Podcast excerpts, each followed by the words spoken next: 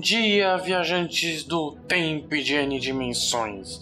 Seja bem-vindo a mais um Spin de Notícia, o seu giro diário de informações científicas em escala subatômica.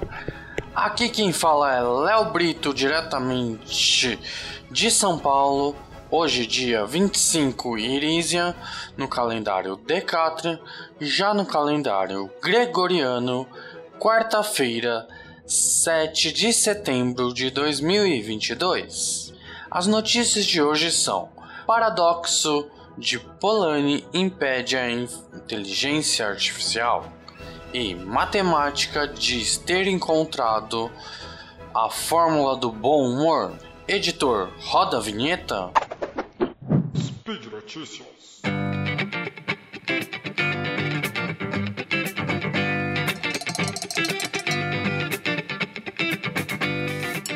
Vamos para a nossa primeira notícia do dia.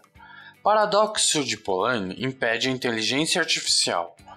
A notícia do site do INPA do dia 17 de agosto deste ano. Em Duschenschom, subúrbio elegante da cidade Estocolmo, fica a sede do Instituto Mita Leffer. O palacete foi construído na década de 1890 pelo matemático sueco Costa Mita Leffer, que nasceu em 1846 e faleceu em 1927, cujo casamento com a, a rica herdeira de Sing of Landorf dotara com os meios necessários para se permitir à sua família uma residência refinada.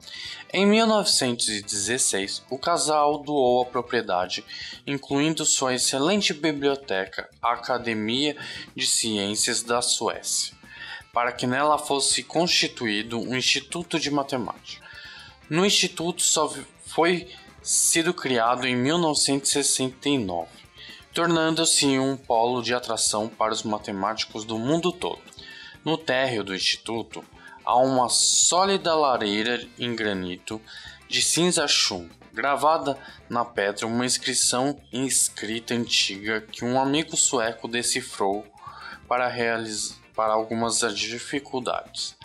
A mente não alcança além da palavra uma forma elegante de afirmar que aquilo que não conseguimos explicar aos demais não sabemos realmente é. É uma ideia importante para alguém que treina estudante para descobrir, compreender e comunicar sempre ideias matemáticas. Já no livro Dimensão Tácita, desculpa, Dimensões Tácita, publicado em 1966, o filósofo britânico de origem húngara Michael Polanyi, de 1891 até 1973, ele apontou que o conhecimento humano do mundo é de nós mesmos e está em grande medida. Além de nossa capacidade de expressão, sabemos mais que conseguimos mais dizer.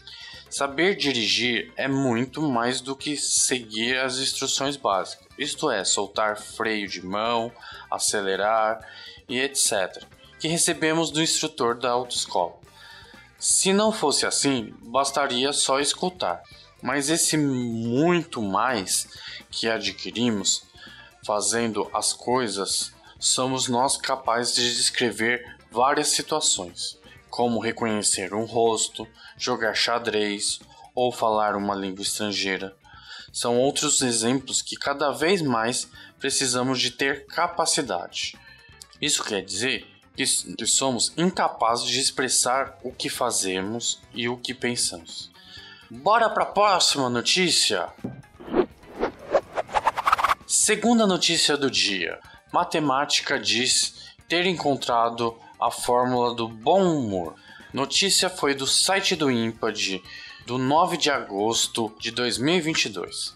Para quem sofre de insônia, o hábito de calcular mentalmente quantas horas ainda sobram para dormir pode ser comum, mas para a pesquisadora britânica Anne Marie Infundou, a matemática cumpre o um papel ainda maior no planejamento do sono. A matemática afirma ter encontrado a fórmula perfeita para o bom humor, que inclui acordar cedo e uma série de dicas para começar o dia bem. A fórmula foi desenvolvida com base em pesquisas sobre hábitos e rotinas matinais, que ouviu em torno de 2 mil pessoas no Reino Unido. O estudo determinou que o melhor horário para acordar é às 6h44 da manhã, o que deve ser seguido em alguns minutos para descansar, espreguiçar até 7h12, o horário ideal para sair da cama. O segundo passo é fazer 21 minutos de exercício, depois passar 10 minutos no banho e os outros 18 minutos tomando café da manhã. Para Animarre, apesar dos horários sugeridos serem ideais, é possível ajustá-los para as diferentes rotinas da vida. Entretanto, uma questão é inegociável: para conseguir manter o bom humor é necessário um sono de pelo menos 8 horas por dia. Nem todo mundo tem a mesma rotina, mas com uma combinação de diferentes elementos deve ser a chave para sair da cama do lado certo. É interessante ver como diferentes fatores em nossa rotina podem nos preparar para o resto do dia. A pesquisadora montou uma fórmula que calcula quanto tempo as pessoas devem passar em tarefas como tomar banho, comer e se exercitar e cumprir as atividades com base com quanto tempo dorme e permanecem na cama. A primeira parte da fórmula engloba o total de minutos gasto no banho, depois fazendo exercício e sendo ao dobro de minutos gastos comendo pela manhã. O resultado é tão dividido pela diferença entre 8 horas, que é o tempo recomendado para dormir, e o tempo gasto dormindo, depois multiplicado pelas horas mais longe das 7 horas e 12 que a pessoa sai da cama. Por fim, são adicionados minutos gastos em atividades de preparação para a rotina, como leitura ou meditação.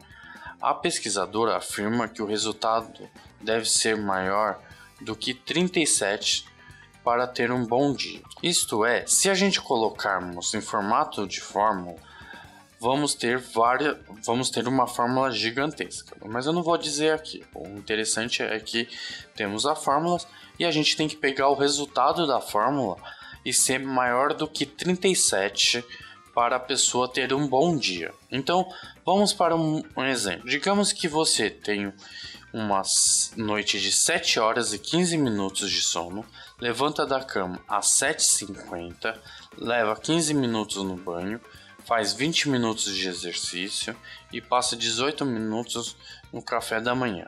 Além disso, investe 35 minutos na preparação para o dia com uma leitura.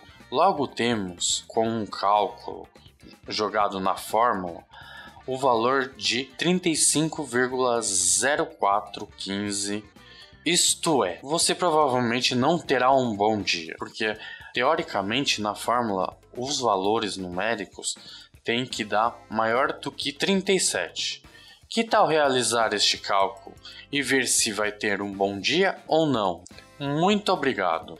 Querem deixar Críticas, elogios, comentários ou sugestões podem ser feitos no próprio post desse Spin de Notícia ou quiserem falar diretamente comigo é só entrar em contato pelo Twitter arroba Leonardo Brito e por fim, sempre lembrando que todos os links comentados estão no post e que também esse podcast só é possível graças ao seu apoio no patronato do SciCast, como no Patrim, no Patron e no PicPay. Boa viagem às N dimensões e até amanhã.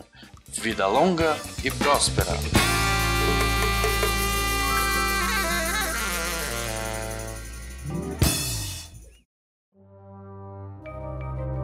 Este programa foi produzido por Mentes Deviantes. deviante.com.br